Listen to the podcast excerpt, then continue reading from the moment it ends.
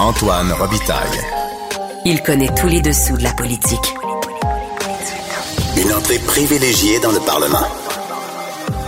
Là-haut sur la colline. Antoine Robitaille. Bon mercredi à tous. Aujourd'hui à l'émission, Benoît Pelletier, ancien ministre des institutions démocratiques de Jean Charest, est favorable à une réflexion sur le mode de scrutin proportionnel. Lui qui en a tenté une de 2005 à 2007. Par ailleurs, ce professeur de droit à l'Université d'Ottawa se désole de la trudeauisation du Parti libéral du Québec de Dominique Anglade, dont il est toujours membre. Mais d'abord, mais d'abord, c'est l'heure de notre rencontre quotidienne avec Rémi Nadeau. Réminado. Tout a été mauvais. Ça a été un spectacle désolant. C'était triste de voir ça. Antoine Robitaille. On sait bien, vous voulez faire du nationalisme. Mais non, on veut justement contrebalancer cette délocalisation-là politique. La rencontre. Un jour, on fera notre débat. Oui, oui, bien sûr. Métal sur métal. C'est un moment de vérité. La rencontre. Nado. Robitaille. Et bonjour Rémi Nadeau. Bonjour Antoine. Chef de bureau parlementaire à l'Assemblée nationale pour le journal et le journal, délégué à la broue dans le toupette. oui, j'adore ce, ce, titre de, de ministre délégué au toupet. Parlons de reconnaissance des partis, Rémi. Donc, Dominique Anglade se laisse tirer l'oreille. Oui, et j'espère que ça ne sera pas trop long euh, avant qu'elle, euh, je dirais, retrouve euh, la raison. un, euh, oui, la raison, il y a un sens de l'ouverture parce que euh, je trouve ça décevant. Je comprends que euh, une fois que l'élection est passée, là, il, y a, il y a plein de négociations qui vont avoir lieu pour la suite des choses à l'Assemblée nationale, le temps de parole. Tu sais, on est habitué, là, nous, euh, Ah oui. euh, depuis, la, depuis la fin du bipartisme, on, on a, on a vécu ces négociations-là post-élection. Ouais. Euh, donc là, euh, on va pas y échapper, même que ça, ça risque d'être encore plus intense parce que euh, il y a quand même quatre partis qui ont eu euh, à peu près le même score de suffrage ou pas loin. Et euh, donc moi, je pense qu'il il faut que chacun des partis à l'Assemblée nationale ait du temps de glace, ait un budget. euh, C'est normal, même s'ils n'ont pas le même nombre de, de députés. Et, et, et, que ça, c'est créé notamment par la distor distorsion de, de, notre système. On en a parlé euh, depuis euh, lundi soir. Euh, mais donc, Dominique Anglade qui a été questionné là-dessus, parce que QS et PQ ne, ne respectent pas là, les, les, les, critères de base, là, mais qui ont été établis il y a très, très longtemps. Moi, je pense que ça aussi, ça devrait être vu, mais euh, selon lesquels il faut faire élire 12 députés ou avoir 20% de suffrage pour être reconnu groupe parla parlementaire à l'Assemblée nationale. Et euh, Mme Anglade a été questionnée, puis là, euh, elle n'a pas voulu dire d'emblée si elle allait faire en sorte qu'on reconnaisse le, le, PQ et Québec solidaire qui ne respectent pas euh, ces critères-là. Euh, Pire encore, et... au bilan, hier, elle a dit que c'était conditionnel au fait qu'on reprenne le débat sur le mode de scrutin. Autrement dit, ben oui, que le gouvernement est nullement intéressé à ça. C'est une façon de, de botter en touche.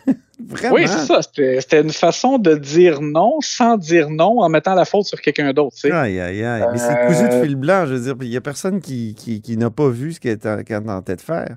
Ben non, c'est ça, exactement. Donc, euh, alors que dans le passé, tu sais, là, ça fait plusieurs fois, il y a eu l'ADQ euh, en 2008 euh, qui avait été reconnu groupe parlementaire alors qu'ils avaient six députés oui. et euh, ils avaient eu 16% euh, du suffrage exprimé.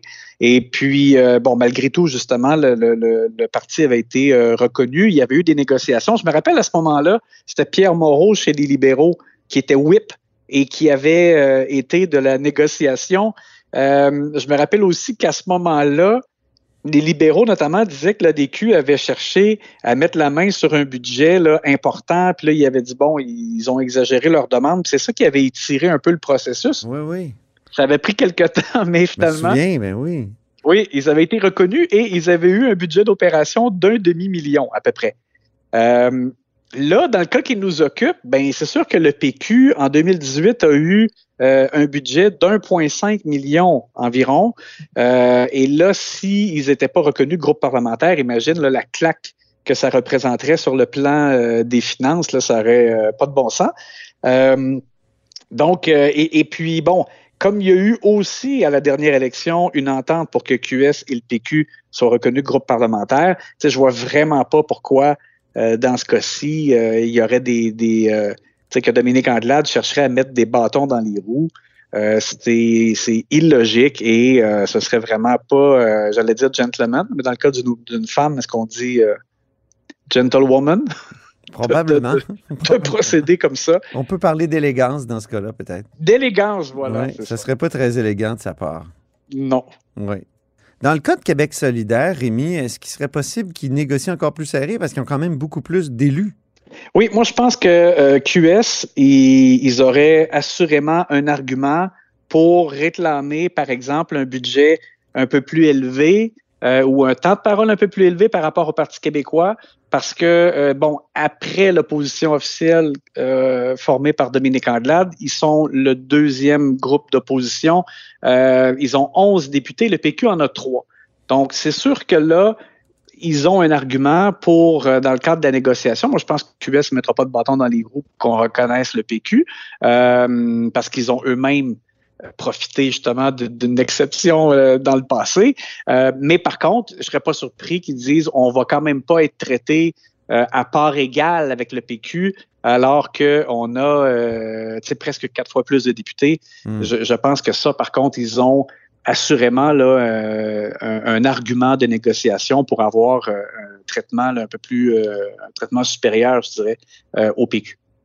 Composition de l'Assemblée nationale maintenant, on sait qu'elle sera pleine de femmes, comme jamais, 46 Le premier ministre l'a souligné le premier soir en disant que c'était historique, il en était très fier, et je pense qu'il y a de quoi.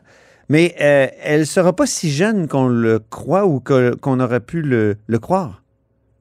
Oui, exactement. Je, je voyais dans c'est notre bureau d'enquête du journal qui, euh, qui a préparé euh, des euh, données sur euh, euh, les élections et euh, les, ben, les, les, élus là, qui, qui ont eu la faveur des Québécois et qui vont se retrouver à l'Assemblée nationale. Et j'ai trouvé très intéressant la moyenne d'âge donc des élus de la nouvelle législature. Euh, ils ont calculé et c'est 51 ans. C'est pour une moyenne, euh, je trouve ça quand même assez bien. Euh, bon, ils, indiquent que les plus vieux seront euh, Robert Bussière, Luc Provençal et Pierre Fitzgibbon. Les trois ont 67 ans. Et ce que j'ai remarqué, donc, c'est chez les plus jeunes. Euh, Karianne Bourassa, qui était journaliste, euh, qui a été élue euh, dans Charlevoix pour la CAQ, et Samuel Poulain, qui a été réélu dans son cas, lui, euh, dans Beau-Sud. Ils ont 31 ans et ce seront les plus jeunes. Et Mm. c'est- et c'est là que, que- que je voulais t'apporter ce point-là, parce que euh, 31 ans, bien évidemment, c'est pas vieux, sauf qu'on a vu dans le passé euh, souvent des députés dans la jeune vingtaine. Catherine Fournier, Et euh, ouais, par exemple. oui, ben oui. Léo Bureau Exactement. Blouin. Léo Bureau Blouin est celui donc qui, euh, qui a le record, dans le fond, là, pour euh, le, le plus jeune élu à l'Assemblée nationale, avec 20 ans. Euh, il avait Carrément été 20 élu, ans. euh, Ah oui. Oui, 20 ans, imagine. Il avait été élu en septembre 2012 avec le Parti québécois, après avoir été euh, un, un joueur important de- du printemps érable aux côtés de Gabriel Nadeau-Dubois. Il y avait Simon-Pierre Diamond à la DQ aussi, qui était tout jeune quand il a été élu euh, en 2007. Exact. Ben, Ouais. c'est ça, quand, quand nous, on était là, justement, euh, Antoine, en 2007, c'était à ce moment-là un record, Simon-Pierre Diamond, qui avait été élu euh, pour l'ADQ et il avait 22 ans, lui, à ce Ah, moment-là.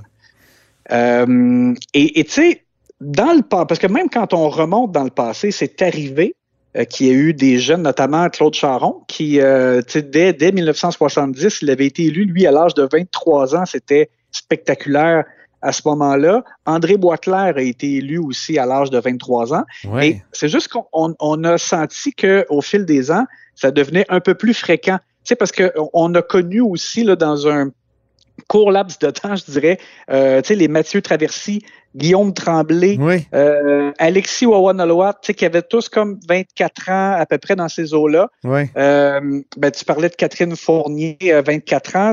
Elle, elle avait comme battu le record de Elsie Lefebvre, qui avait été la plus jeune femme élue avant à, à l'âge de 25 ans. Et, et donc, on, on avait l'impression qu'il y avait comme une, une tendance et que ça allait possiblement euh, s'accroître la, la, la, la- présence de ces euh, jeunes dans la vingtaine. Mhm. Et, Mais il n'y a là, rien de linéaire. non, c'est ça. Parce que moi, pour moi, c'est un peu une surprise. Tu sais, je n'avais pas tant remarqué au fil de l'annonce des candidatures des, des différents partis. C'est sûr que il y a aussi des, il y a plusieurs jeunes qui se sont présentés au Parti libéral du Québec. Il y avait, euh, il y avait une jeune femme qui a eu 18 ans euh, pendant la campagne électorale, c'est pour te dire. Mais bon, euh, ils n'ont pas été élus, ces jeunes-là. Alors, ça fait en sorte, je trouve que à l'Assemblée nationale, ben oui, là, il y a, il y a quand même il y a, il y a une certaine jeunesse, mais pas tant, moins que ce à quoi je me serais attendu. Et même, je, je regardais, Antoine, euh, mhm. pour le plaisir dans le cadre euh, du euh, Conseil des ministres là, à la dissolution. Il n'y avait pas beaucoup de ministres qui avaient moins de 50 ans. on fait le tour comme assez rapidement. Simon Jolin Barrette, Geneviève Guilbeault, Mathieu Lacombe, bien sûr. puis sinon, c'était Jean-François Roberge, Benoît Charette dans la quarantaine. Alors, ça, ça, faisait le tour comme assez rapidement. Ben oui. Et quand on, quand on regardait dans les banquettes du gouvernement aussi, tu sais, comme où toi et moi, nous sommes installés de haut sur la tribune. tu mine de rien. C'est notre côté Muppet Show. Oui, exactement. Je me disais, il y a quand même, et je ne veux pas faire d'agisme du tout, c'est pas ça l'expérience, c'est important aussi. Mais on sent qu'il y avait quand même un peu. Il y avait beaucoup de têtes grises oui. Euh, du côté du gouvernement. Alors, je sais pas. Moi, je, si j'étais euh, dans les bottes de François Legault, parce qu'on commence à spéculer beaucoup sur qui fera son entrée au Conseil des ministres, il me semble que j'essaierais, euh, si j'étais lui, de, placer quelques euh, plus jeunes personnes aussi à l'intérieur du prochain Conseil des ministres. On verra. T'ajoutes une autre variable, Rémi, c'est vrai? Ben, oui. Il y a tellement de variables euh, ou de susceptibilités à, respecter dans la composition d'un conseil des ministres. Il y a la région, évidemment, le genre, évidemment. Et là, toi, tu ajoutes l'âge. C'est vrai, hein, il faut quand même être représentatif le plus possible. Puis, euh, c'est ça, parce qu'il y a des piliers. C'est ça, il y a des piliers au gouvernement. On s'entend que Christian Dubé, Éric Girard, Pierre Fitzgibbon, tu sais, c'est c'est des, des, joueurs là, euh, de premier plan, il n'y a pas de doute. Et euh, bon, euh, sauf que pour faire en sorte quand même que le Conseil des ministres ne soit pas majoritairement, ou ben, pas majoritairement, mais trop majoritairement composé de personnes de, de, de, 60 ans, 65 ans, ben ce serait bien qu'ils pensent, M. Legault aussi, peut-être à mettre quelques personnes plus jeunes. Mais ton appel est lancé. C'est, il est intéressant, cher Rémi. Je te souhaite euh, là-dessus euh, une bonne nuit et on se reparle demain. ben, ben, merci beaucoup. À demain, Antoine. Les gars crevés, ça se souhaite une bonne nuit même à, 15h25. Ça, ça, ça sous-entend qu'on pense à récupérer du sommeil? C'est possible après un marathon électoral. C'est ça. Merci, salut.